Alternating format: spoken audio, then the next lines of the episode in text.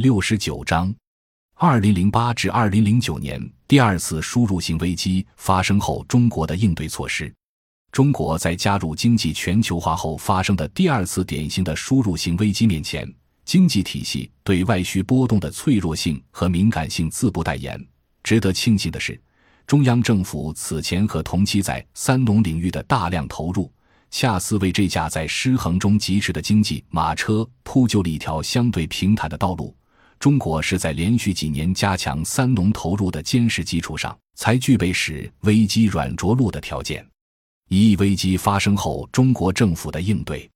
二零零七年下半年，次贷危机引发的以二零零八年雷曼兄弟破产为标志的华尔街金融危机，立即就对中国严重失衡的经济结构产生了影响。一方面是长期依赖国外市场的出口经济遭受重挫，出口对中国 GDP 的拉动从二零零七年的百分之二点六下降到二零零八年的百分之零点八；另一方面，因国际资本在次贷危机发生后纷纷涌入商品期货市场，而推动了初级产品价格的上涨，使中国产生了严重的输入性通胀。王健，二零零八生产者价格指数 PPI。由二零零七年的百分之五点四上升到二零零八年四月时的百分之八点一，而二零零八年国内 CPI 月度最高也达到百分之八点七。这是长期内需不足、过度依赖出口和投资的中国经济立即受到影响，加之国内开始实行的宏观调控政策的作用，二零零八年中国 GDP 的增长率下降到百分之九，尽管仍然保持在高位。但与前几年相比，已经呈现出趋向萧条的态势。总体来看，面对本轮全球经济危机输入性的构成对中国经济的负面影响，中国领导人表现的信心十足，在世界舞台上进退自如。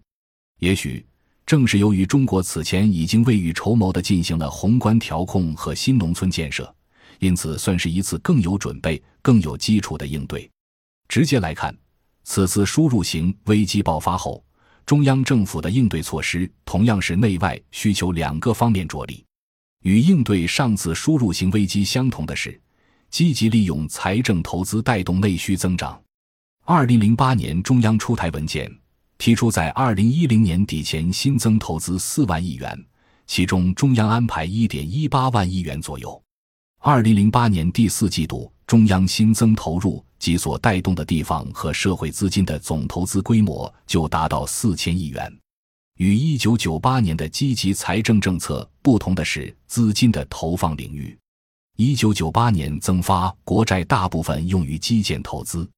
本次二零零八年危机中央新增的一千二百亿元资金中，保障新安居工程的投资一百亿元，农村民生工程和农村基础设施建设三百四十亿元，铁路。公路和机场等重大基础设施建设投资二百五十亿元，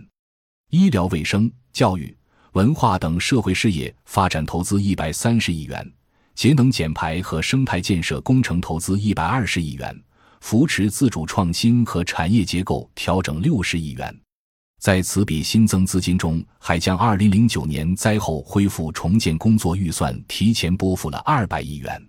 可见。此次财政为应对危机新增的投资中，不仅大部分用于民生项目，而且涉农投资超过了十三，仅有二百五十亿元用于基础设施建设投资。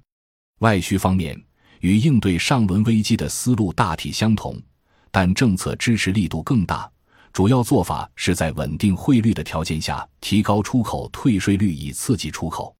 从二零零八年八月至二零零九年十二月。中央政府连续七次发出文件，调高相关商品的出口退税率，试图以此弱化国际市场需求下降对中国出口导向的经济体系的冲击。